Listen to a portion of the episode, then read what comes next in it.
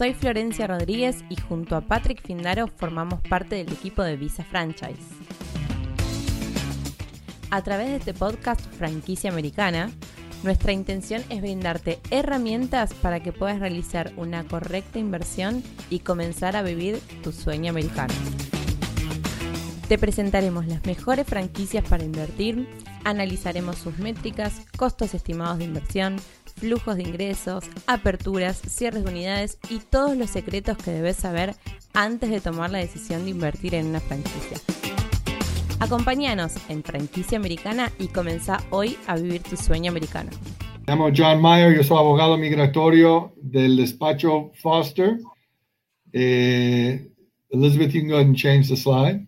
Eh, Foster es un este, eh, de abogados migratorios. Tenemos eh, más de 40 abogados trabajando en, puros eh, asuntos migratorios trabajamos en, casos que gente que quieren llegar a los Estados Unidos y trabajamos en otros casos que nos llamamos eh, globales, ¿verdad? Entonces visas para cualquier punto. Y yo trabajo en la área de uh, ayudando a inversionistas, y, inversionistas no inmigrantes con la visa de dos o inversionista inmigrante con el proceso EB5. Estamos eh, ubicados en la ciudad de Houston, eh, pero tenemos eh, oficinas en, México, en Europa, en, eh, Asia, y realmente eh, estamos abiertos a, cualquier parte del mundo. Okay. Elizabeth, you want to change? Hoy vamos a hablar de la visa E2, enfocando en la visa E2, y me da mucho gusto eh, de estar aquí con Visa Franchise. A, trabajar con ellos porque ellos pueden ayudar a identificar eh, la inversión en los Estados Unidos y la visa que vamos a usar eh, con la inversión a través de una franquicia se, se, llama la visa E2. La visa E2, primero lo vamos a leer la lista de los países que, donde tenemos tratado entre los Estados Unidos y, este, y que califican para la visa E2. Luego vamos a platicar un poco de la visa B1, y qué pueden ser uno visitando los Estados Unidos para investigar su inversión y su eh, eh, para conseguir la visa de dos y, y, todos los pasos que tienen que hacer. Luego hablamos de la, los puntos básicos de la visa de dos. Eh, después hablamos del proceso de cómo consigue la visa a través del consular, a través de un cambio de estatus de los Estados Unidos. Y después eh, platicamos un poco del, del, COVID y cómo ha afectado el proceso migratorio en los Estados Unidos y terminamos con, para explicar los beneficios de la familia, ¿verdad? Cuando usted con, consigue la visa E2. ¿Ok? Next slide, Elizabeth. Primero es entender que desafortunadamente todos los países no califican para la visa E2. La visa E2 es a través de un tratado de libre comercio entre los Estados Unidos y su país. Aquí está una lista de los países latinoamericanos que califica. Argentina, este, Bolivia, Chile, Colombia, Costa Rica, Ecuador, Honduras, México, Panamá y Paraguay. Y por favor, nota con Bolivia y Ecuador, en este momento los países terminaron el tratado con los Estados Unidos, pero si uno tiene la visa E2, se puede renovar su estatus E2 y sacar la visa uh, por 10 años después que terminaron uh, el tratado. Entonces, el enfoque es, tiene que tener la nacionalidad argentina, Chile, Colombia, Costa Rica, eh, Honduras, México, Panamá, Paraguay, para poder calificar por la visa. O pueden tener tal vez otra ciudadanía, por ejemplo, hay mucha gente que en América Latina que viene de Europa, entonces tenemos la lista de países en Europa. Elizabeth, you go and change. Y la lista de los países de Europa, por ejemplo, eh, aquí está. Entonces, por ejemplo, si tiene la descendencia europea y califica por la, la, el, el pasaporte de, de unos países, y no lo voy a leer todos, ¿verdad? Pero si califica, eh, puedes calificar por la visa pasando que usted tiene otra ciudadanía. Entonces, por ejemplo, si vives en México, obviamente como mexicano califica por la, ah, la, visa como mexicano, pero México desafortunadamente está restringida a visas, el sello en su pasaporte de un año. Entonces, a los clientes que tienen, por ejemplo, pasaporte española con la visa de dos, tal vez usamos la pasaporte española porque tiene de, de cinco años la visa con España.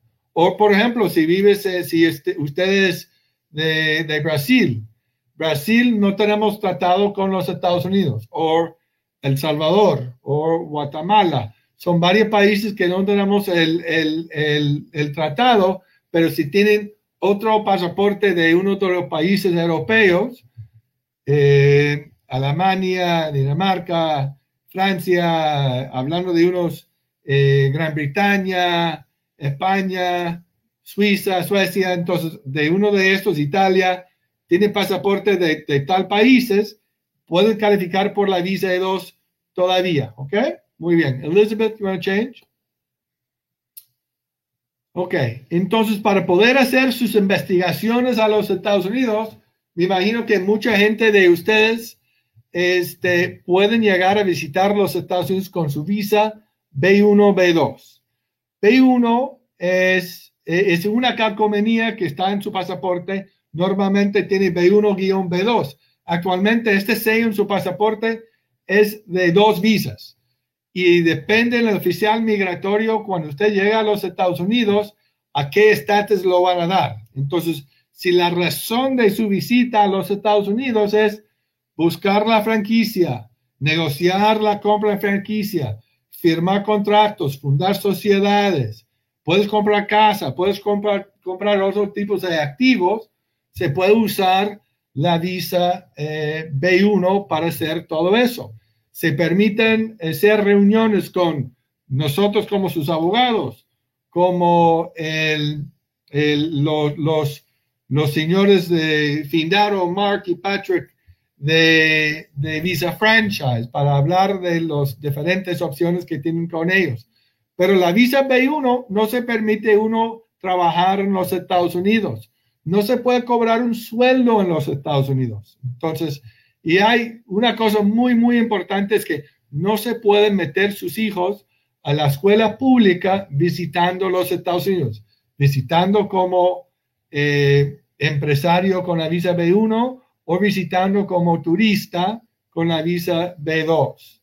Y la visa B, B1 o B2, siempre requiere que la persona tenga intento de regresar a su país. Entonces, a veces pregunta migración llegando a los Estados Unidos que dónde está su evidencia que vuelva a su país. Entonces siempre tiene que tener su boleto de regreso a su país, ¿verdad? Hay otra cosa importante que quiero mencionar, es que sus palabras que usan entrando a los Estados Unidos. Si viene de trabajo a visitar los Estados Unidos, hay mucha gente que dice a migración, mire, vengo de trabajo. Pero el problema es que la palabra trabajo, como entienden en inglés, es que, ah, esa persona quiere trabajar en los Estados Unidos. La visa B1 permite visita, no permite trabajo. Entonces, por favor, entienda, es muy importante que la visa de visita no es para trabajar. Entonces, no se puede trabajar con la visa B1, pueden nada más visitar por razones de negocios. Uh, Elizabeth, let's change to the next slide. ¿Ok? Esa es la idea básica, básica de, la visa E2. Primero hay que formar un negocio en los Estados Unidos, porque el negocio es el vehículo que solicite la visa. ¿Ok?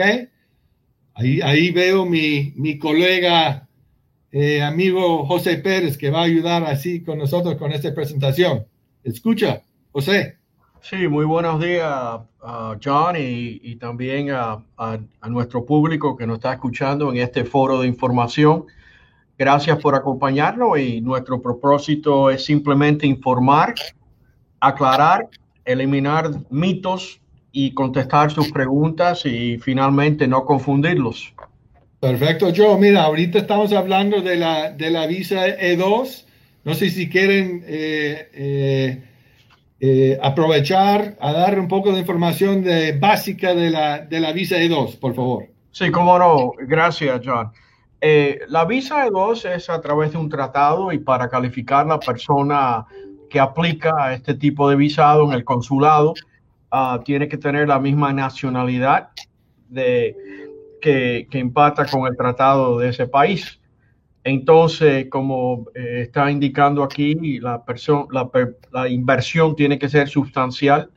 No hay un, monto fijo en la ley, pero simplemente tiene que ser un monto eh, totalmente uh, listo para poder eh, realizar las actividades de esa compañía y las sugerencias son de 200 mil dólares, pero de nuevo no hay ningún tipo de monto fijo. Eh, en, un, en un libro que los uh, americanos uh, consultan, el monto indica que si la inversión es de más de 100 mil dólares, entonces suficientemente normalmente considerada sustancial, pero eso depende de nuevo en la inversión. Por ejemplo, si van a comprar una franquicia y el costo de la franquicia son 150 mil dólares y ponen de entrada 100 mil dólares, eh, posiblemente eso sea suficiente para, para eh, eh, calificar para la visa E2. Ah, otra cosa muy importante que el dinero no puede simplemente estar en una cuenta bancaria, tiene que estar en riesgo. Por ejemplo, si, si usted compra mil acciones en Coca-Cola, eh, eso es una inversión personal, pero no califica para un avisado E2 porque simplemente eso se considera una, inversión pasiva. Es igual usted comprar una casa comprando una casa no, no le va a otorgar o no le va a, calificar a usted para una visa E2, simplemente es una inversión personal, pero en el sentido de la E2 tiene que ser un negocio en cual va a ser comercial, va a emplear personas y va a resultar obviamente en, ah, en mejorar la, localmente la, la, economía local y también darles oportunidades económicas a ciudadanos americanos o a residentes permanentes. Básicamente ese es el, el, el, uh, el panorama de la E2. Vamos a seguir a la próxima. Next slide, please.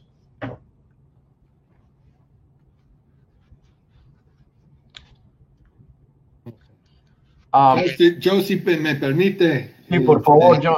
Sí, la, la, la, la, como yo dice, es súper importante entender que obviamente que hay que formar su empresa, uh, este, tiene que darle el dinero a su empresa que hace la inversión, la inversión tiene que dar riesgo y el riesgo básicamente es que no hay garantía de retorno de, de su inversión. Pero uh, además de eso, este, la, la inversión puede ser en equipo, puede ser en, el, en, un inmueble, en bienes raíces o otros gastos. Pero el, el clave, clave es que es el número sustancial y sustancial realmente depende en el tipo de negocio. Eh, mi experiencia trabajando con los señores de Visa Franchise, obviamente comprando una franquicia casi siempre es sustancial porque es eh, la mayoría, casi 100% de todo el dinero que tiene que gastar para poder arrancar el negocio. Pero también tiene que establecer el negocio y tiene que estar al punto de iniciar operaciones para poder tramitar la visa. La visa obviamente incluye también a su familia, su esposa, su esposo, sus hijos menor de 21 años. Yo no sé si tiene otro comentario.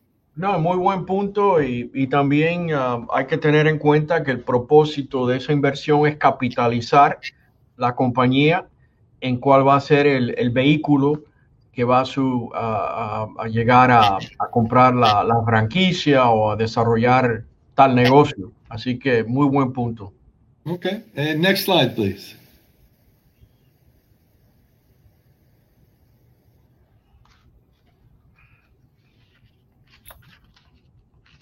Ok, entonces, eh, los otros puntos importantes del proceso E2 es que no tiene que ser 100% dueño la persona del tratado, ¿verdad? Para calificar por la visa. Entonces puede tener socio de los Estados Unidos, pero 50% del capital, 50% de la empresa que está haciendo la inversión tiene que ser del país donde tiene el tratado. Y si es otro con otro, por ejemplo, amigo o pariente que es, eh, por ejemplo, de Argentina eh, y, tiene también la residencia o ciudadanía de los Estados Unidos, la persona con la residencia y ciudadanía de los Estados Unidos se considera nacional de los Estados Unidos. Entonces, hay que tener por lo menos 50% en este ejemplo en manos argentinos que no tienen la, residencia o ciudadanía. ¿Ok? Yo quiero tocar el otro punto. Sí, una cosa que quería mencionar rápidamente es que si la persona, el 50% los dueños son argentinos, la compañía, el, trámite se va a hacer a través del, de la, eh, del, el, treaty, el tratado con Argentina. 50% puede ser eh, los dueños de las acciones, pueden ser ciudadanos americanos o residentes permanentes.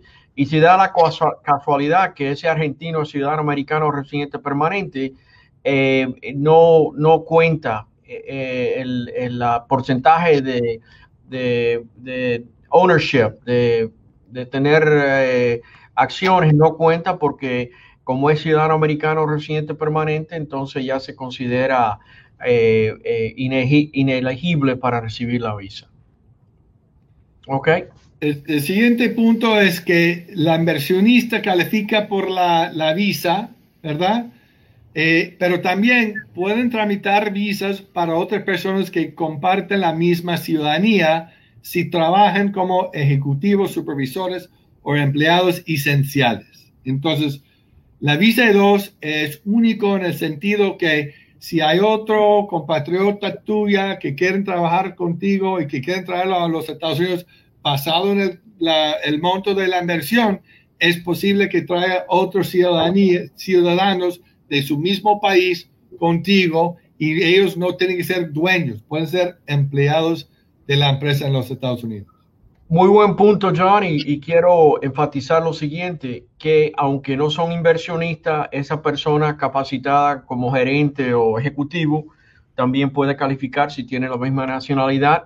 Y también personas que van a ser clave, que van a ser eh, esencial para desarrollar ese negocio aquí en los Estados Unidos. Pero quiero decir, mencionar el tema de esta administración. Eh, se llama, es el punto, una orden ejecutiva en cual en realidad el propósito de esta administración, la política de esta administración se llama buy American, hire American. Compran productos americanos y, den, y empleen americanos. Entonces, si la persona que está aplicando no es el, el inversionista y quiere traer, por ejemplo, a una persona con conocimientos especializados, etcétera, el cónsul le va a preguntar a esa persona durante la entrevista por qué la compañía no puede darle empleo a un ciudadano americano y por qué lo están empleando a usted. Eh, esa pregunta no se hacía casualmente antes de eh, esta administración y pensamos que después que se aloje de, la Casa Blanca este presidente, posiblemente esa pregunta ya no, no sea preguntada, pero es una pregunta fastidiosa y constante. Joe, tenemos una pregunta, una muy buena pregunta de, de una amiga Gladys. Gladys pregunta, en su caso, su hija tiene 21 años ya y, vive con ellos, obviamente sus hijos, su hija. ¿Qué sería la opción para, la hija que han tocado la mayor, la mayor de edad de 21 años?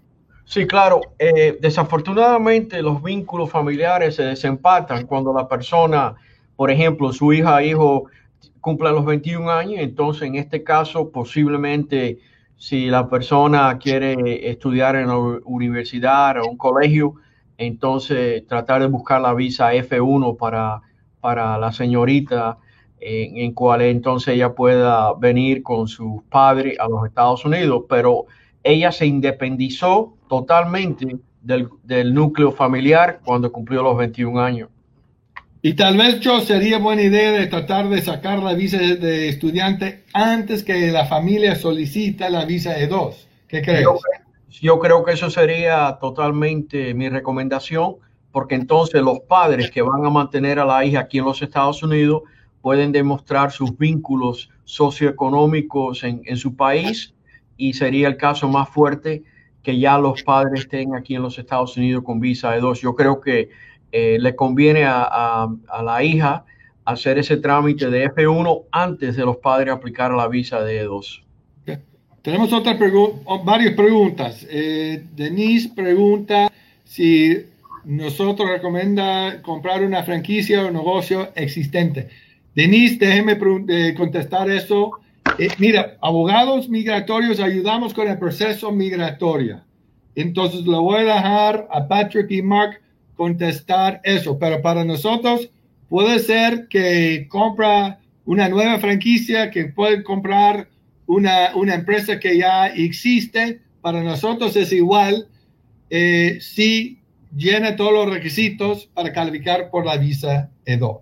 ¿Ok? Siguiente pregunta de Ramiro.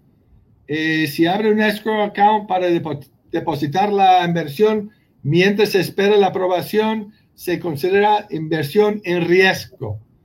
Eh, es aceptado por el consulado.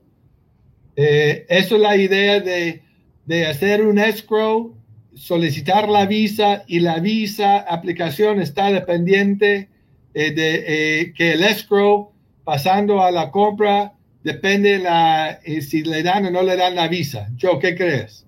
Bueno, eso es un mecanismo que puede ayudar a esa persona a realizar la, visa y también protegerse si la visa no es otorgada. eso puede funcionar en ciertos casos y obviamente eh, eh, el contenido del escrow tiene que ser específicamente que condicionado en que ah, cuando la visa sea otorgada inmediatamente ese dinero que se ha mantenido separado en una cuenta de escrow va a ser depositada para entonces capitalizar la inversión. Eh, eso es ah, una manera en cual la persona se puede proteger proteger sin poner todo a riesgo y si la visa es negada, entonces tener ciertas obligaciones. Ok, muy bien, Joe, muchas gracias. Una pregunta de Omar. ¿Cuáles son los plazos de resolución de la visa E2? Omar, eso realmente depende en muchos factores.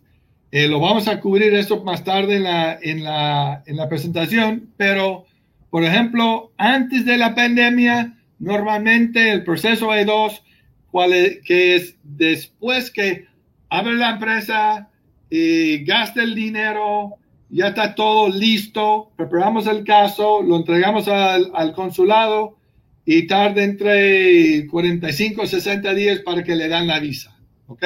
Pero ahorita con la pandemia, los consulados y las embajadas están cerrados. Están, eh, eh, acaba de empezar de, de reabrir poco por poco, pero no, no es muy fácil ahorita decirle cuánto tiempo tarda el proceso E2. No sé, yo si tiene algún comentario. No, claro, eh, estás, eh, muy claro en tu comentario, pero quiero decir que normalmente el caso se presenta al consulado a la embajada antes de la persona presentarse para que entonces el cónsul repase el caso y diga si hay algún tipo eh, de deficiencia o algún tipo de, eh, evidencia que ellos quieren ver que no se ha presentado y entonces normalmente eso se hace electrónicamente. También el, paquete consular que se presenta electrónicamente es limitado normalmente a 70 páginas, pero eso cambia de, de, consulado a consulado, de embajada a embajada y normalmente ese trámite se demora un par de meses para esa revisión y después la persona tiene que tomar sus huellas digitales y también finalmente unos días después tener esa, esa entrevista de cara a cara con el cónsul americano. Muy bien, Joe. Pregunta de, de Willy sobre el monto de la inversión necesaria y si yo ya tengo una empresa, ¿cuáles son los requisitos? Eh, el monto, como yo he explicado, actualmente no hay monto, el, la regla no dice un monto, el monto tiene que ser sustancial. Sustancial depende del tipo de negocio, ¿verdad? Y si ya lo tiene la empresa ya abierta en los Estados Unidos, eso ayuda porque es un paso para todo el proceso, porque hay que tener una empresa en los Estados Unidos donde eh, lo van a capitalizar con el dinero. La empresa es lo que compra la franquicia o compra el negocio y la empresa en los Estados Unidos actualmente es lo que solicita la visa. Ustedes como dueños de la empresa no solicitan la visa. Es la empresa en los Estados Unidos que es el que patrocina la visa para los dueños, para los, inversionistas. Yo, cuéntame algo. Otra cosa importante en el caso de este caballero es saber exactamente las actividades comerciales de de esa compañía y que esa compañía no simplemente esté inactiva o, durmiendo, ¿no? Tiene que estar haciendo algo. Muchas personas registran la, entidad legal aquí en los Estados Unidos, hacen una inversión, por ejemplo, de 5 mil dólares y, no hacen nada, no, nomás lo tienen ahí como stand-by, ¿no? Pero de nuevo, como estaba mencionando John, eso tiene que, ser activado y la intención tiene que ser de, obviamente, desarrollar un negocio aquí a través de una franquicia o comprar cualquier cosa, un restaurante, lo que, lo que sea, pero poner eso en actividad comercial.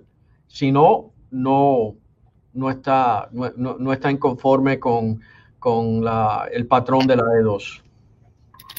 Ok, este, vamos a seguir con uno, dos o tres más eh, y vamos a seguir la presentación.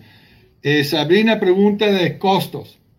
Eh, costos de los honorarios de nosotros y costos de, Visa Franchise. Los Visa Franchise lo, dejan ellos contestar. Los costos para nosotros, para una visa de dos, mire, depende en el caso, depende en la versión, depende obviamente en muchas cosas, pero un rango puede ser entre 6 mil dólares a 7 mil 500 dólares por caso y este incluye toda su familia, su esposa, su esposo, sus hijos menor de, de 21 años. Ok. Yo, este, quiero mencionar que un punto importante es que los cobros, los pagos a un contador, a un abogado, todo eso es parte de la inversión, no solamente la franquicia, sino todo el resto de eso es parte del monto total de la inversión, que eso va obviamente a darle más peso a, a su caso. Ah, como mencionó John, tenemos un rango y, finalmente ese punto se puede aclarar directamente hablando con nosotros. Claudia pregunta si corre riesgo en negar la visa si la franquicia tiene un valor menor de 100 mil dólares. Yo, ¿qué, qué, piensas? Bueno, eso de nuevo eh, es un caso específico. Eh, por ejemplo, personalmente yo he tratado casos en cual la persona compra o monta un negocio que en realidad la totalidad de la inversión es más o menos 100 mil dólares y ya calificado. Pero eso depende, eso es muy caso específico y, se tiene que evaluar exactamente. Yo, creo que depende en cuántos empleados hay, cuánto, qué tan complicado es el manejo de negocio. Ah, para, mí, en los casos que he manejado nosotros, eh, mi, mi, mi, equipo ha sido buscando siempre algo más de 150, porque menos de, de 100 mil dólares yo creo que hay complicaciones, ¿verdad? y especialmente depende en cuántos empleados van a generar, porque la visa de dos sí requiere que haya empleados. ¿Ok? Eh, ir adelante. Que vayan a haber empleados en el futuro, ¿no? Y, estoy 100% contigo, John, que eh, la inversión en lo más que pueda, entonces el caso se hace más fácil. Claro, claro. Vamos a seguir. Eh, Elizabeth, ¿pueden poner el... Can you put the uh, presentation back up so we can continue with the presentation? Eh, señores, muchas gracias por todas sus preguntas y vamos a tratar de contestar todos. Entonces, no se, espera, no se desespera, por favor. Okay, Elizabeth, if you can try to bring the presentation back up, we're going to keep uh, trying to go on the presentation. Bueno, vamos a seguir hablando mientras que... Yeah, let, me, let me go ahead and do another, another question. Uh, perdón. Déjeme preguntarle otra cosa, yo. Dime. Este, eh, la pregunta aquí de Gustavo. ¿Es recomendable hacer frente al consulado o realizar eh, un ajuste de estatus? Es una pregunta eh, importante. Vamos a cubrir, cubramos este punto ahorita, yo. ¿Qué crees? Entre un cambio de estatus, entonces que requiere que la persona llegue a los Estados Unidos, espere cierto tiempo, cambiar su estatus legal a los Estados Unidos, o espero en su país el solicitar la visa en el consulado en la embajada. ¿Qué crees? Yo creo que lo más apropiado en la mayoría de los casos es hacer el trámite eh, directamente con el consulado. ¿Por qué? Porque el cónsul americano tiene más conocimiento acerca de la visa E2 que un oficial de inmigración que va a decidir eh, los méritos de ese caso aquí en los Estados Unidos. También, como John, mencionó, el tiempo de, si la persona entra con una visa de B1 o B2, entonces hay que esperar un tiempo para hacer ese trámite de cambio de estadía legal, por ejemplo, de, de B2 a, a, E2, y también el tiempo que se demora ese caso en vigencia con inmigración y la incertidumbre que posiblemente inmigración en los próximos, las próximas semanas van a tener, van a, eliminar o en realidad a desemplear a una gran población de, sus empleados por, ah, por cosas internas. Y entonces yo creo que el trámite se debe hacer directamente con el cónsul. Ese sería mi consejo. Así tiene la visa para entrar y salir. Y cada vez que la persona entre a los Estados Unidos, eh, su, su, vigencia, su, su estadía legal va a ser por dos años y eso lo puede renovar en constancia mientras que la, la inversión siga en vigencia. Elizabeth, let's change the uh, slide, please. Nosotros tenemos unos 10 minutos más, señores, entonces vamos a tratar de, de terminar la presentación. Uh, next slide, please. Ok. Joe, ¿quieres hablar de, de COVID rápidamente?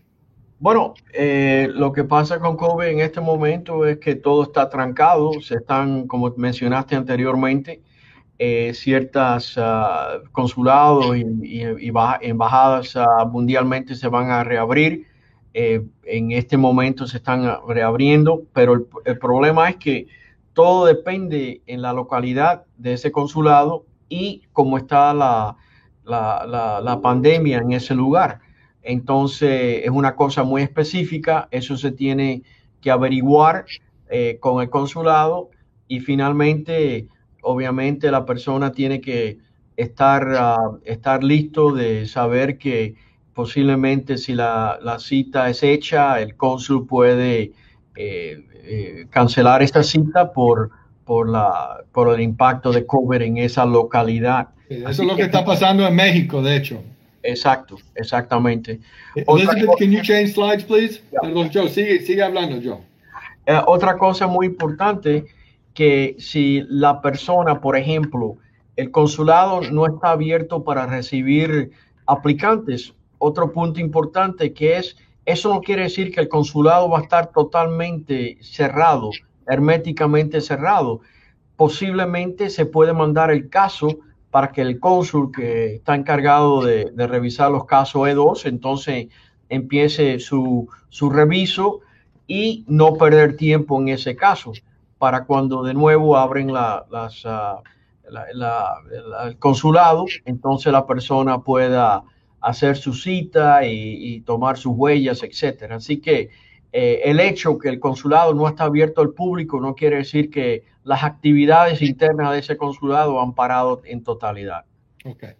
Eh, los beneficios para la familia eh, es básicamente cuando, cuando solicita y cuando le dan la visa E2 a la inversionista, el dependiente esposo, eh, el, el, esposo y los hijos menores de 21 años, obviamente también consiguen la visa E2 Además, permiten eh, los dependientes, esposos o cónyuges, conseguir un permiso de trabajo y obviamente con un tipo de visa de inversionista hay la posibilidad de traer este, una servienta, eh, la, niñera a trabajar en los Estados Unidos, pero tienen que trabajar sobre eh, las leyes locales y tienen que pagarle según la ley de la ley de los Estados Unidos y de su estado.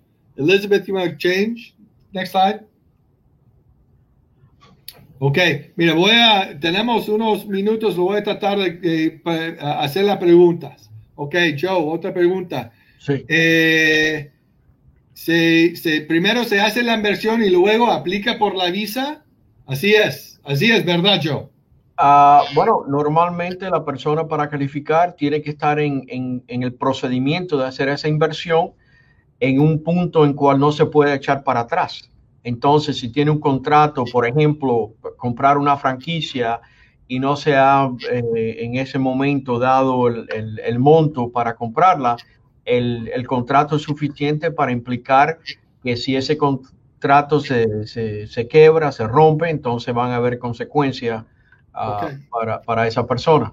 Yo, una pregunta de nuestros amigos eh, Fresco y Batata. Este, eh, lo que se tienen en cuenta para la visa de dos es el monto o la cantidad de puestos de trabajo. Los dos, señores.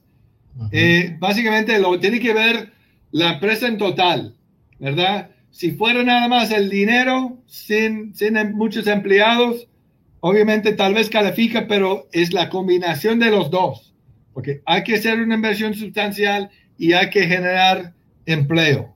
Yo, ¿qué cuento de eso? Y, bueno, y también, John, la implicación es que la persona cuando presente su plan de negocio, el business plan, tiene que desarrollar el tema de cuántas personas va a emplear, eh, las posiciones que esas personas van a tener en, en, ah, en la compañía y obviamente la cantidad que se va a invertir en totalidad, que incluye no solamente la franquicia, pero costo de abogado, costo de claro, etcétera. Mismo, mismo grupo yo pregunta, entonces, si tiene una inversión de 100 mil dólares y van a tener por lo menos 5 o 6 ciudadanos, de mi punto de vista, yo creo que ese, ese, ese muy bien, tal vez, pero obviamente hay que entender todos los detalles de, de su inversión qué tipo de negocio y dónde y todo eso.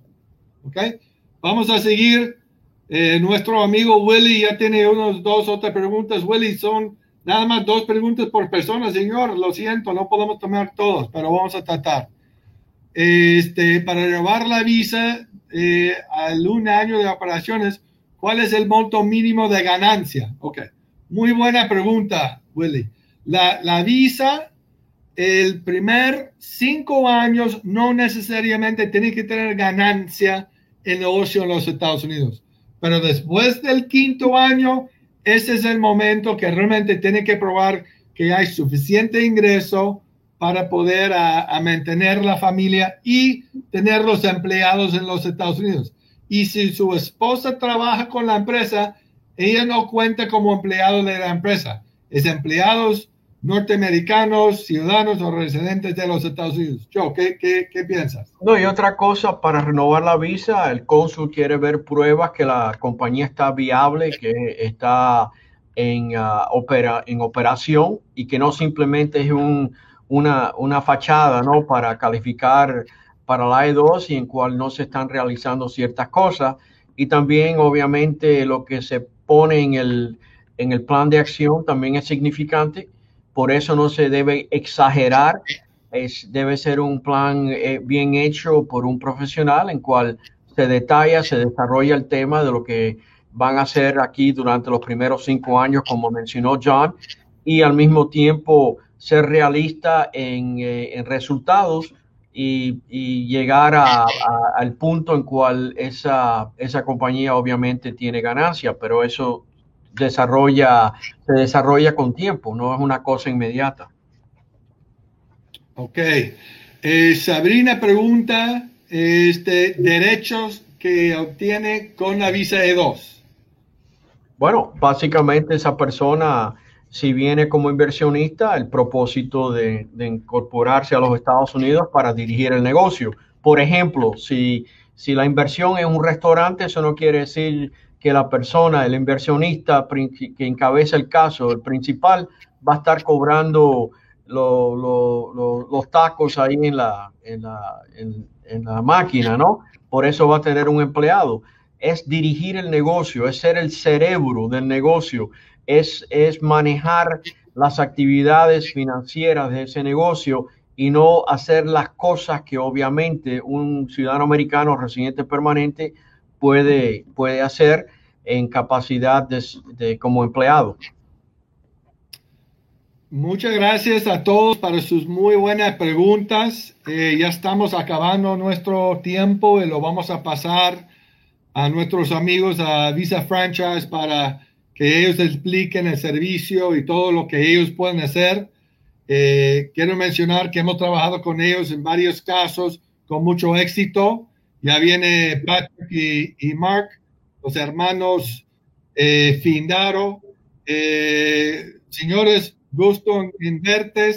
Y a todos que tienen más preguntas para yo y yo, pueden mandarle un correo a nosotros, a nuestro correo electrónico por abajo aquí a Info Foster Global. Por favor, eh, mándalo y díganos que han visto con el grupo Vita Franchise y nosotros tratamos de, contestar todas sus preguntas. Muchas gracias a todos y lo paso a, a Mark y, Patrick. Ah, perdón, y Joe. Eso, dependiendo, uh, dependiendo del tiempo en el final, uh, puede tener otras preguntas más uh, ah, okay. relacionadas a, a inmigración. Ah, vamos, a comenzar uh, la parte de Visa Franchise. Um, un poco sobre Visa Franchise, Mark va a explicar uh, la inversión durante COVID-19. Eh, todavía existen buenas opciones. Mark va a entrar en detalles sobre eso. Yo voy a hablar sobre uh, la recuperación de negocios por industria porque ya estamos viendo que la recuperación es diferente por industria. Y también yo voy a, explicar algunos casos de estudio de negocios de Visa E2 para nuestros clientes. Uh, dos casos, uno caso, una caso, un caso en California y otro caso, uh, caso en, en Florida. Entonces voy a pasar para Mark para comenzar. Perfecto, muy bien. Otra vez gracias a todos por acompañarnos hoy y excelentes preguntas. Entonces, siguen, siguen preguntando, esperamos podamos aclarar todas las dudas de hoy. Ah, entonces, Visa Franchise, uh, ¿quiénes somos ah, y, cómo podemos ayudar en el proceso? Entonces, nosotros en Visa Franchise servimos como su asesor de confianza para ayudarle a evaluar sus mejores opciones de negocio, con fin de llegar a, una decisión muy informada y bajando su riesgo en el proceso. Entonces, eh, los abogados comentaron que, que con la visa de dos, los requisitos y, qué tal las posibilidades de negocio. Entonces, hay un rango uh, y, vamos a cubrir uh, cuáles son sus opciones y, cómo podemos ayudarles en, lograr sus, sus metas y objetivos. Próximo. Next slide, Pat. Entonces, Visa Franchise, uh, nosotros tenemos nuestra matriz en Miami, en, la Florida, uh, donde tenemos nuestra base. Ahí yo estoy radicado en la Ciudad de México, basado aquí uh, y apoyando los inversionistas mexicanos y latinoamericanos. dentro de la empresa hablamos varios idiomas, inglés, español, mandarín,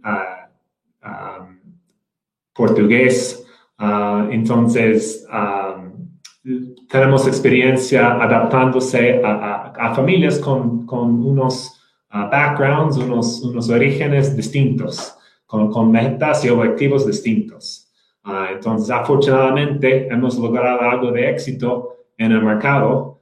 tenemos un equipo muy dedicado eh, que está evaluando, que estamos evaluando franquicias y negocios Ah, siempre estamos evaluando, hasta el día de hoy hemos evaluado casi 3.000 diferentes oportunidades de negocio, pero nosotros no, no necesariamente todas son buenas oportunidades. Entonces, nosotros en Visa Franchise hacemos nuestro propio due diligence, evaluar los requisitos uh, para, para, adaptarse y, y, ver si es algo viable para una familia como, la suya. Como la suya.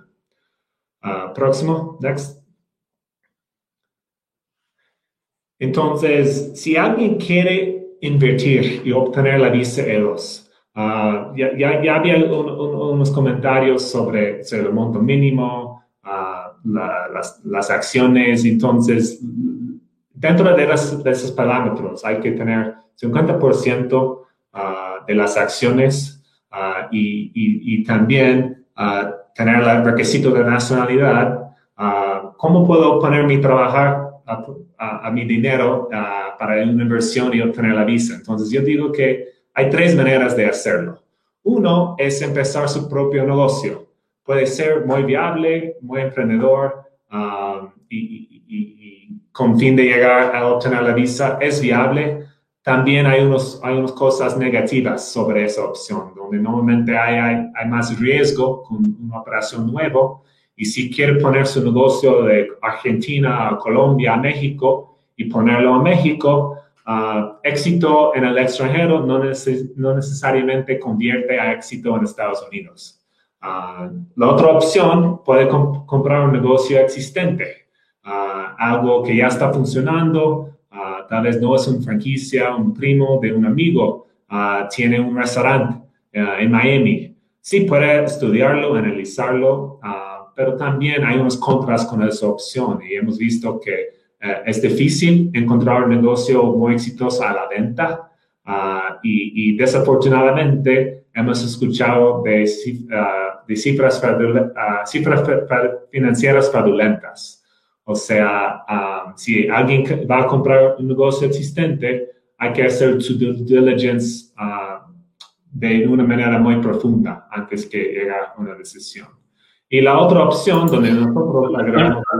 Una cosa Mark, solo para esclarecer, um, hay buenos negocios a, venta, um, pero en general es de 300 mil, 400 mil, 500 mil dólares.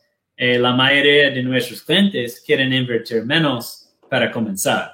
Entonces, si puede invertir más dinero, um, hay, buenas oportunidades de negocios. Uh, solo necesita tener un buen contador para hacer el due diligence.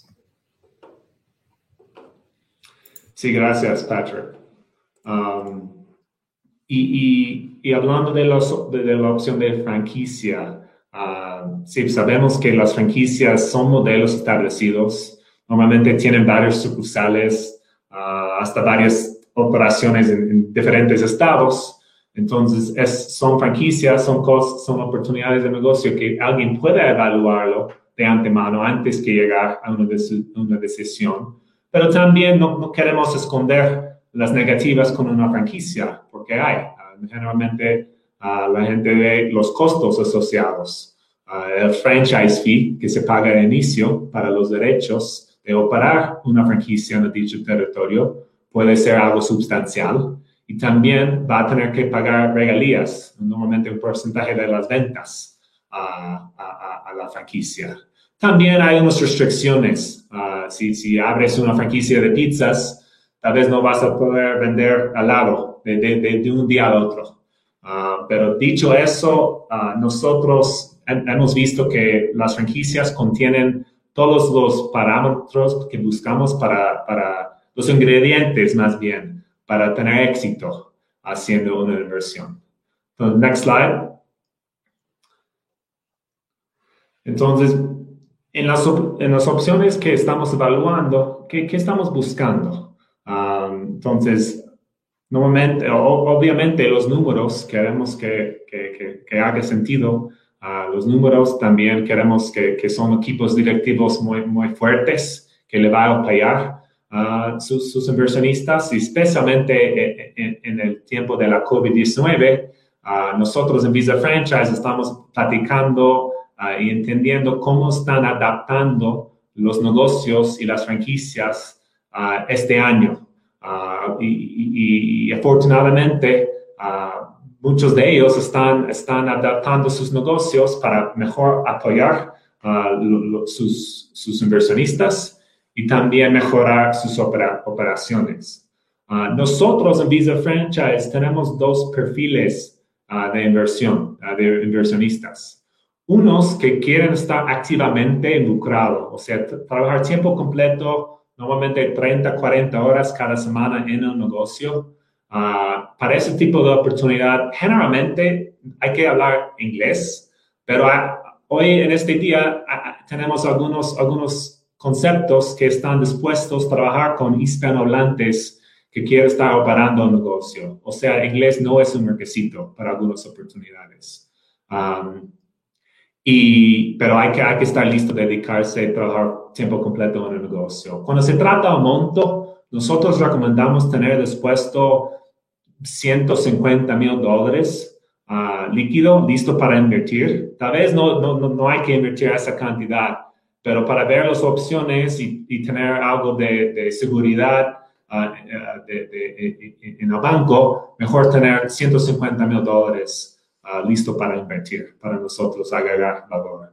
Otro, otro perfil que hemos visto en el transcurso de los años son gente que tal vez no pueden o no quieren estar ahí tiempo completo todos los días uh, cada semana. Entonces, hay unas oportunidades que, que llamamos uh, que, que apoyo operativo, que puede tener un gerente o un socio, ayudarle con los dolores de cabeza de manejar el negocio y, las cosas diarias atender clientes, revisar contratos, manejar de inventarios, pero también para calificar la visa, su posición como inversionista es como ejecutivo de la empresa. Entonces, sigue teniendo un rol en el negocio, pero no necesariamente te pide estar ahí todo el tiempo. Entonces, esas oportunidades normalmente con 200 mil dólares o 250 mil dólares más bien para, para conocer varias oportunidades con apoyo operativo.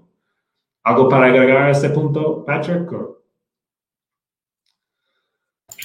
No, está bien. Um, podemos entrar en, las industrias que tienen buenas oportunidades entre, durante esta crisis. Sí, y, la gente piensa en, franquicias. Creo que muchos piensan en comida, o sea, las marcas famosas muy reconocidas. Entonces, sí, hay oportunidades en restaurantes, comida rápida. Uh, vamos a platicar un poco más detalle y un, modelo específico, uh, pero también gestión de bienes raíces, cuidado de mascotas, uh, oportunidades de educación, limpieza comercial, o sea, hay, hay, un rango de industrias. Y la manera que trabajamos en Visa Franchise, si alguien quiere trabajar con nosotros, Ah, nosotros preferimos entender su perfil primero uh, y, y, platicamos de honorarios porque cada quien tiene sus, sus parámetros distintos. Entonces tomamos un, una manera muy personalizada uh, en hacer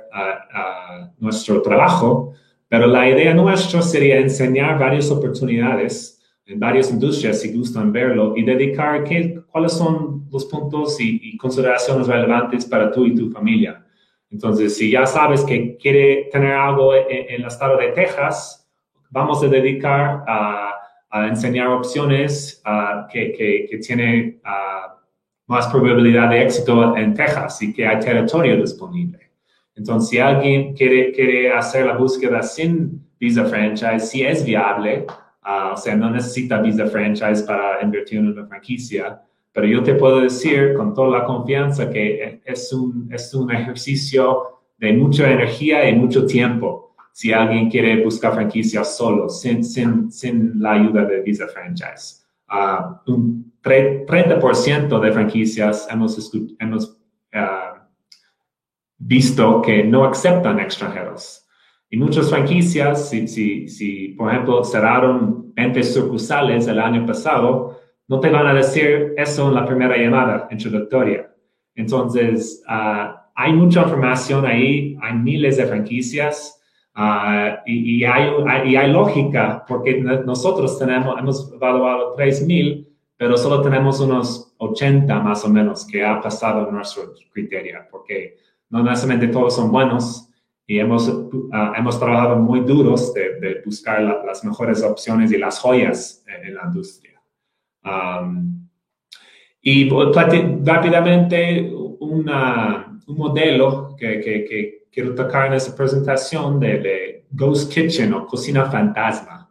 Entonces, restaurantes, uh, como, como, imaginamos, pueden tener gastos relativamente altos con, con el terreno, ocupando, ocupando terreno y tener empleados. y, y, en esa situación que estamos viviendo con restricciones o límites en, en, los comensales,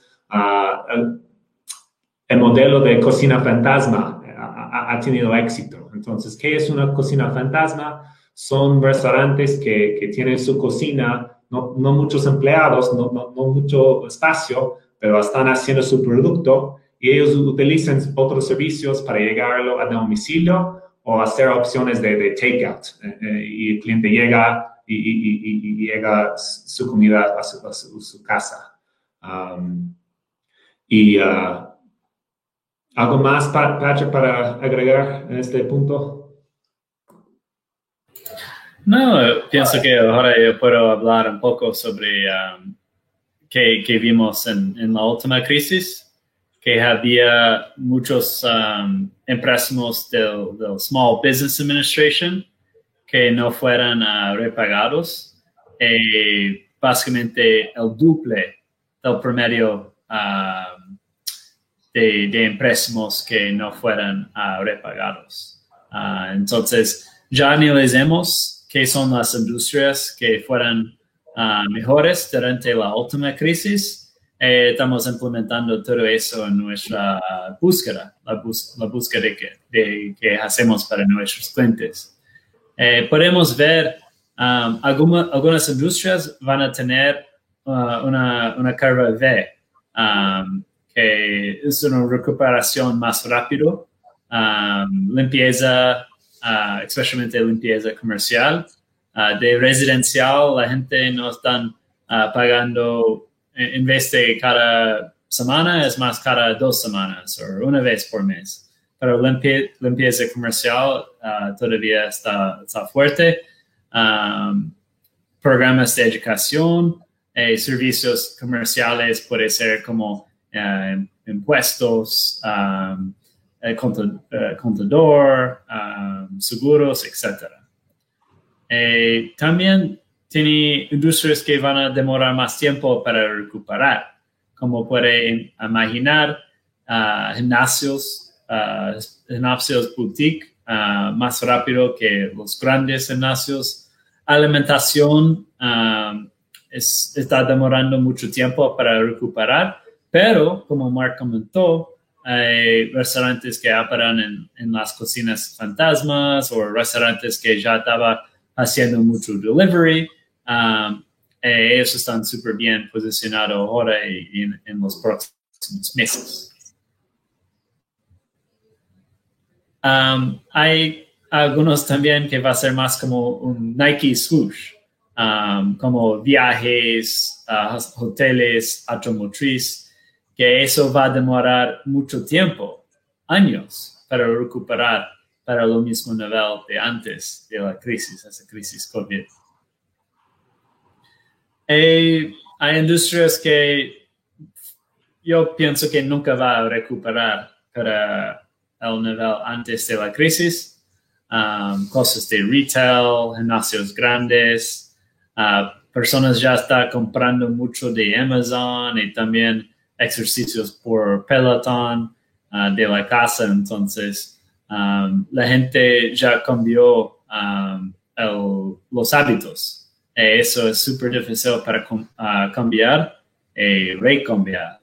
Entonces, hay varios, varios consumidores norteamericanos que um, ellos no van a, ellos no van a, comprar, ellos van a comprar bien más por Amazon e e-commerce y menos por, por la tienda.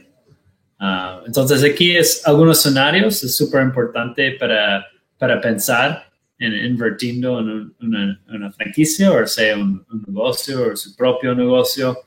Um, aquí es un cliente, este un cliente de, um, de Europa que invirtió 100 mil, un poco más de 100 mil dólares, 110 mil dólares.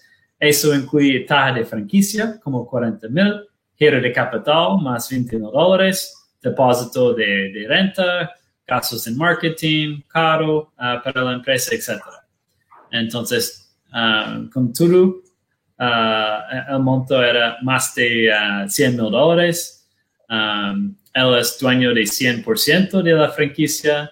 Él quería crecer esa franquicia en los próximos años. es un trabajo duro. Él estaba trabajando demasiado el primer año, uh, ganando poco. El segundo año comenzó a ganar bien. El tercer año está ganando súper bien. Ya tiene más de 200 propiedades en el condado de, Los Ángeles. Entonces, en ese caso, el cliente, solo invirtió 100 uh, mil más de 100 mil dólares um, y ahora él puede vender ese negocio en el futuro por 500 mil dólares o sea más.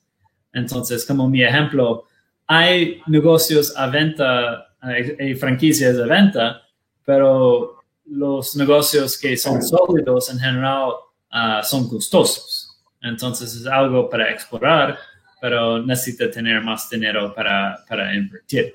Uh, el segundo ejemplo. Sí. Pero un comentario, Patrick, algo, algo relevante mencionar uh, con, con, este ejemplo y también las franquicias en, en general que tenemos en nuestro portafolio. Ah, o sea, estás en, una nueva ciudad, tal vez nuevo estado con su familia, arrancando un negocio. Uh, y una cosa que buscamos son qué tan, qué tan apoyo le va a dar una franquicia. Entonces, sí, hay que trabajar, o sea, viste uh, que, que ese, ese, inversionista tuvo que echarle a ganas y trabajar en el negocio, pero al mismo tiempo puede levantar la mano, pedir ayuda, pedir consejo Ah, y los sistemas de franquicia, cada quien es distinto. Uh, pero buscamos uh, en el mercado las franquicias que tienen ese tipo de apoyo de, de, ventas, de mercado técnica, orientación, o sea, dónde debo de poner mi oficina y, y, ayudar con entender parámetros. En ese ejemplo, el franquiciador de mucho soportaje, inclusive la el primer cliente veo de un otro franquiciante en, en, Los Ángeles, que ya había muchos clientes y no quería más. Entonces pasó el primer cliente para, para, esa, para uh, nuestro cliente uh, que estaba abriendo el negocio. Entonces, um, uh, es como una comunidad también que puede tener 200, 300 franquiciantes eh, ellos trocan, uh, cambian los uh, best practices, um, los mejores, las mejores prácticas.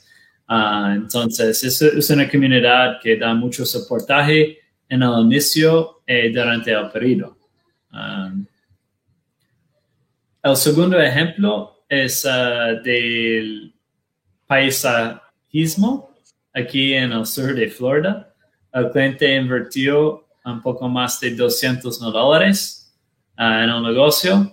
En ese ejemplo es un joint venture, que el cliente tiene 51%, ah, ah, tiene todo el control, está activo en el negocio, pero ese cliente tiene una compañía en América Latina. Entonces él viaja mucho y no está prestando tanto tiempo para un negocio como el cliente de gestión de propiedades.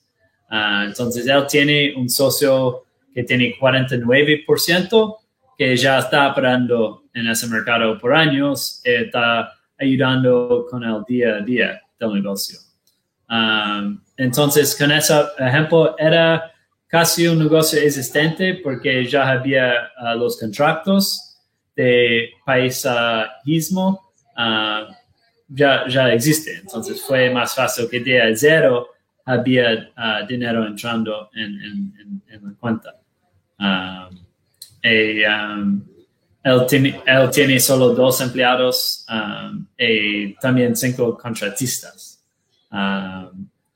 entonces, hay varias opciones y modelos que nosotros trabajamos y podemos cambiar uh, los, los vantajes de un negocio existente que ya, ya tiene algo funcionando y, dinero ah, llegando junto con uh, la marca de la franquicia, ese portal, etcétera, la pregunta es al gusto. Si solo quiere invertir 100 mil, 150 mil, 200 mil dólares, es difícil encontrar algo que ya está funcionando, pero si puede invertir más, ah, va a abrir más oportunidades. Es simplemente así. Y un comentario, Patrick, relevante. vimos una pregunta aquí ah, de Gustavo. ¿Qué estado recomendamos ah, para franquicias con éxito? excelente pregunta, pero la verdad es que depende de, de, de ti, depende de la familia. Um, y, explico dos, de, dos maneras. Si, si alguien está listo, dispuesto a trabajar en un negocio y arrancar una franquicia de gestión de bienes raíces, como vimos el ejemplo, usted puede decidir en, qué, qué, estado, qué ciudad, donde quiere poner su negocio, también con la orientación de la franquicia y, y de Visa Franchise desde el principio para no perder tiempo. O sea, algunas franquicias, si ya tienen 20 sucursales en San Diego, uh, tal vez Visa Franchise lo vamos a decir, ok, eso no, tal vez no es la mejor opción uh, en su caso. Entonces, si alguien está listo de educarse, sí, puede, puede manejar y, dirigir dónde, uh, dónde van a operar el negocio. Los estados populares entre los clientes, no hay ningún límite, pero la Florida, Texas y California, hemos visto los tres mencionados más, ah, más frecuentemente. Y, Mark, yo, yo, pienso que dependiendo de la industria varía mucho. En general, es más fácil comenzar un negocio en Texas que California. Ah, eso es un factor que demora más tiempo para recibir ah, los permits, permisión para abrir el negocio o transferir la permisión de operar un negocio pero California es un grande mercado y si está súper bien capitalizado, ah, es viable también. Entonces, todo caso es diferente y la buena cosa como el franquiciador, ellos ganan cuando, cuando ah, tú ganas. Entonces, ellos quieren que uh, ustedes abren en un local que va, va, a ganar bien, va a tener altos ingresos. Entonces, um, ellos van a decir uh, cuál es la mejor ciudad, estado, si está más flexible así. Y si quiere alguien apoyo operativo, normalmente esa geografía depende de donde su socio tiene su equipo operativo, o sea, o donde conocen el mercado. Uh, el paisaje, el paisajismo, el landscaping, esta oportunidad específica uh, con esa marca está en la Florida, donde ellos tienen sus, oficinas cooperativos y todas sus conexiones en el mercado uh, y ahí donde, donde estará operando el negocio. Entonces e, e, es, importante mencionar que y, tampoco no, no, no, hay que vivir en la misma ciudad donde hay negocio. Puede tener negocio operando en la Florida y vivir en Texas y es viable de, por puntos de vista tanto de negocios y rentabilidad y, en términos de la visa. Y una, una cosa uh, ¿qué ocurre si se compra una franquicia y luego no aprueban uh, la visa? En práctica va a reaplicar. Uh, pasa, no es común para nuestros clientes que necesita ir a una segunda entrevista, pero ya pasó. Nunca había un cliente que no recibió la segunda vez. había clientes que la primera entrevista um, había problemas y el gobierno quería más información y necesita trabajar uh, con, tu abogado de inmigración, el business plan writer, um, pero después la segunda vez, si, no, uh, si la visa no, no fue aprobada, dependiendo de la franquicia, hay franquicias que, que la mayoría, como 80%, de la inversión va a recibir, uh, va a recibir uh, de vuelta. Pero depende de la situación. Um, hay opciones, pocos, pero puede ser 100% del capital. Pero eso va a limitar mucho uh, tus opciones si todo depende de la visa. Um, aplicar, pedir préstamo para tener un mayor monto tenemos ya más de 300 clientes. Ah, yo tengo cinco clientes de cabeza que aplicaron para un préstamo y no fueran aprobados. Entonces, no es algo que nosotros recomendamos. Tal vez por la segunda tienda uh, puede aplicar uh, para un empréstimo que después que ya tiene un histórico, un credit score uh, aquí. Eh, ¿Más alguna pregunta, Mark, que está viendo? No, yo creo que uh, Will Ramos mencionó algo interesante de, de qué es mejor rendimiento y retornos de inversión. Entonces, la, la, la industria de la franquicia, hay que recordar que, que es una industria regulada por, por, el gobierno de Estados Unidos. Entonces, uh, ¿qué significa? entonces, las franquicias que tenemos en el portafolio cada año emitan documentación, normalmente se llama un Franchise Disclosure Document, uh, y estipulan um, los varios factores y varias consideraciones en su sistema. Son documentos muy largos, de 200, 300 páginas, que ellos por la ley tienen que divulgar a cualquier inversionista nueva. Entonces, ahí en ese documento uh, sí hay información financiera uh, y, y, normalmente son, son números que ellos pueden tener desde punto de vista cooperativo y, algunos franquiciatarios, si ellos quieren compartir, pueden compartir su información de, los estados financieros en ese documento. Entonces, no necesariamente es como 100% transparente, le da una buena orientación. Nosotros también, como, como su asesor, le vamos a dar orientación, cuáles son las preguntas clave que debe estar preguntando en entrevistas tantos con franquicias, tantos con otros inversionistas para entender y llegar a, una decisión muy informada. Pero yo y tampoco las franquicias le va a dar una promesa, vas a ganar X por ciento garantizado ah, anual.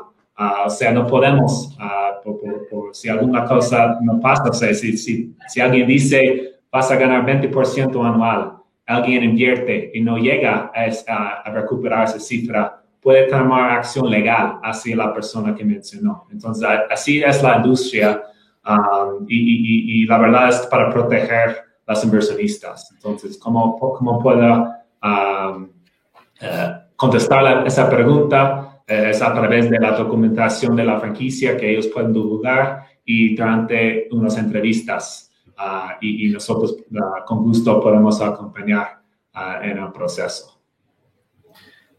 Um, yo vi una pregunta de Billy sobre um, el top ranking. Tiene varios rankings, como los mejores 500 uh, franquicias, pero um, ellos no están bien, eh, bien pensados porque yo vi Subway en, en, la lista y Subway es una franquicia que cierra más locales, más franquicias que abre. Entonces, eso es información que nosotros estamos ah, siempre revisando. Eh, tiene, tiene listas de, de, las grandes marcas. y puede ser una opción para nuestros clientes, pero yo no quiero que un cliente entre, uh, está entrando en un sistema que está descendiendo. Ah, quiero que nuestros clientes entren en una franquicia que está creciendo por los próximos 5 o 10 años y um, eh, eso es parte de nuestro trabajo para hacer el due diligence de la franquicia y eh, también para ver qué son uh, los locales que están uh, disponibles y tener mejor acceso para los ejecutivos de la franquicia. Sí, en fin, o sea, podemos abrir las, uh, las preguntas y agregar José y John otra vez al video. Um, pero, en fin, sí es, es un camino viable para familias invertir obtener la visa inversionista. Uh, sí hay algo de riesgo, uh, eso, es, eso es evidente y, queremos ayudarle a bajar ese riesgo lo más posible. Uh, y, no hay mejor manera de, de acompañarle con, con, asesores de confianza empresas como Visa Franchise y, despacho como Foster, que, conocen los requisitos, las leyes, cómo orientarle en el proceso y que tengan con muchos años de experiencia. Um, y, yo digo que, es la mejor manera de, hacer un, proyecto así, ah, con, alguien que conoce sus mercados, que, que sí, y no habla aplicación, hay, riesgo, ah, pero si estás escuchando a su abogado migratorio, si tienes un, excelente plan de negocio y una buena franquicia, esa probabilidad de, ser negada en su entrevista va a, bajar, todavía más. Ah, entonces, e, es el fin que uh, sería, estaríamos encantados de trabajar con alguien que está viendo este, este ah, webinar y esperamos tener la oportunidad, si es un camino que, quieren hacer con su familia.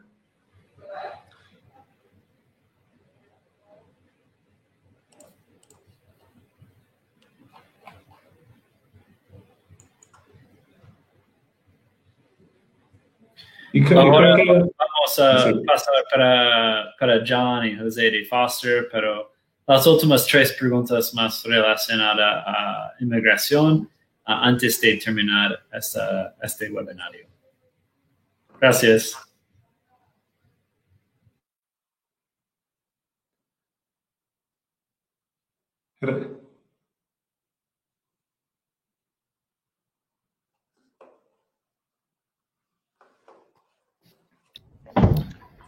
Bueno, Patrick y Mark, primero que nada los quiero, los quiero felicitar a ustedes porque hablan un español caramba mejor que lo que se habla en Castilla, ¿vio?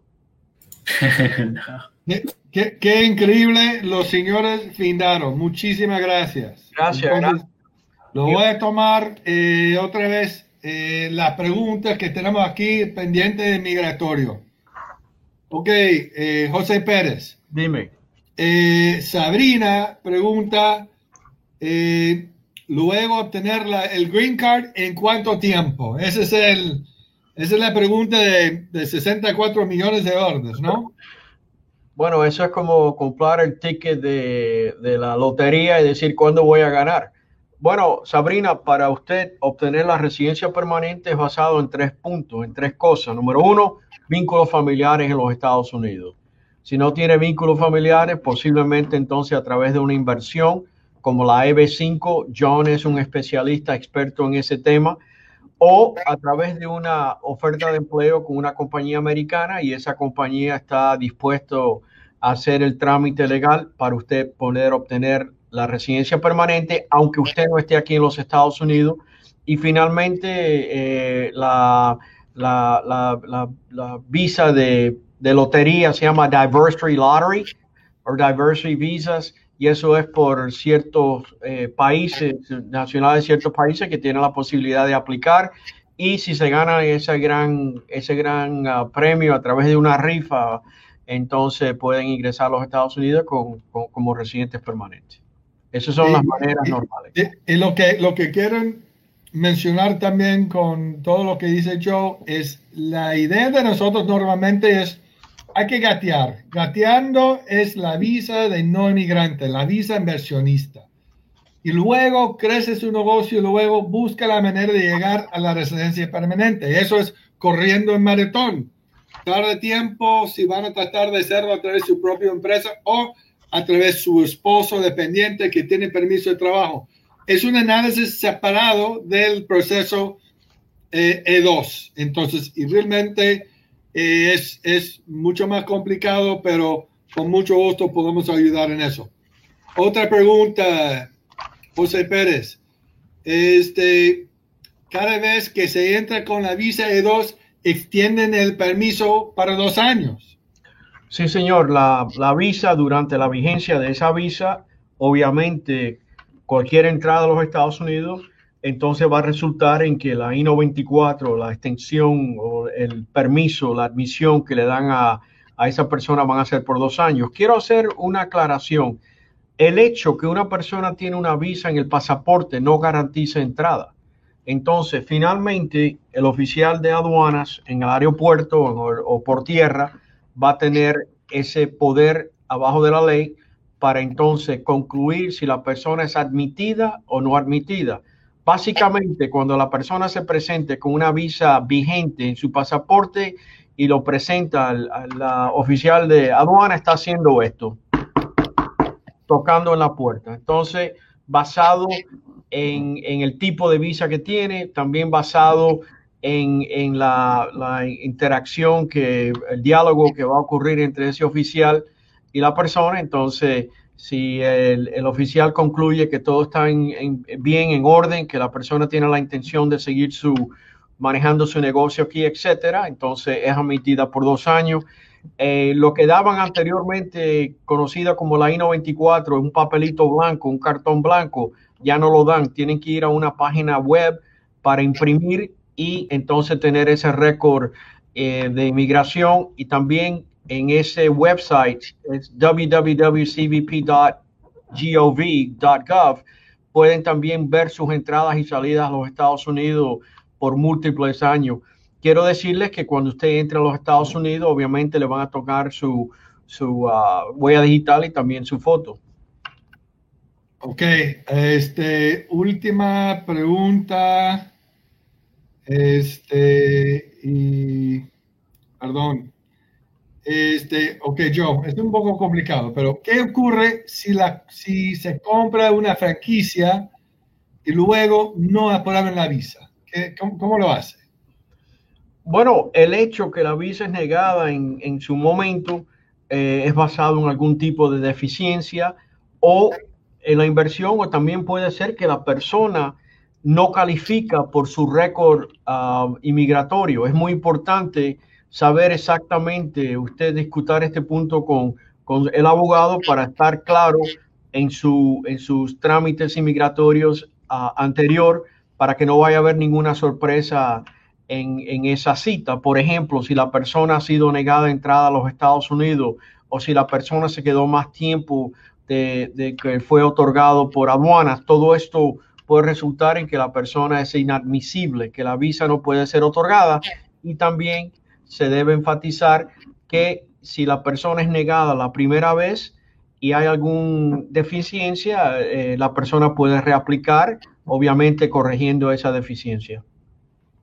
Entonces, Joe, en, eh, un poco más de, de, lo que dices, nosotros como abogados tratamos de entender su caso, su pasado, su futuro y tratar de darle la asesoría para que tengan éxito. Desafortunadamente no hay garantía que, que van a tener éxito, pero nosotros tratamos de tomar casos que van a tener éxito. Entonces, desafortunadamente, hemos rechazado casos o clientes porque la inversión no es suficiente o que la inversión tal vez es suficiente, pero no van a generar empleo. O que la persona tiene unos antecedentes migratorios de los Estados Unidos que no podamos curar, ¿verdad? Entonces, no hay garantía. El proceso de la visa de dos requiere riesgo, requiere la inversión sustancial. Este, entonces, hay ciertos riesgos y uno de los riesgos que nieguen la, la, la visa. Como como dijo, como preguntó otra persona, pueden tratar de ser un escrow y pueden poner eh, la compra, finalizar la compra del, negocio dependiendo en la visa. Eso sí es una de las eh, posibilidades que pueden hacer.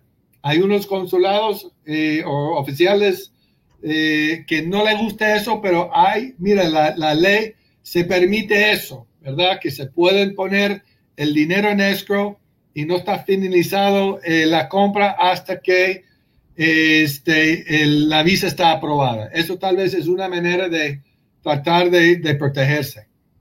Eh, señores, estamos llegando al fin del, evento. Este, muchísimas gracias. Por favor, toma nota de, de nuestra información de contacto de, de señor José Pérez y yo, yo Meyer. Este, y pueden mandar los correos a nosotros directos o a info arroba fosterglobo.com. Eh, menciona que, que, su pregunta viene a través de este, el, programa eh, de Foster con Visa Franchise. Eh, quiero darme mi, mis, mis, gracias a, todos en el equipo de Visa Franchise para organizar el evento. Súper interesante desde el punto de vista de nosotros eh, abogados migratorios, obviamente trabajamos en varias áreas, pero el área que, que, ocupa Visa Franchise es súper importante. A mí me gusta que ellos realmente trabajan por sus clientes. Ellos no venden nada y ellos están tratando de ayudar a ustedes a conseguir el mejor eh, inversión y mejor opción en los Estados Unidos. No sé si, si regresa Mark y Patrick, pero si no, de mi parte, muchísimas gracias por asistir al evento. Ojalá que pronto nos vemos en otros eventos hablando de otros temas. Vi una pregunta sobre el proceso de B5.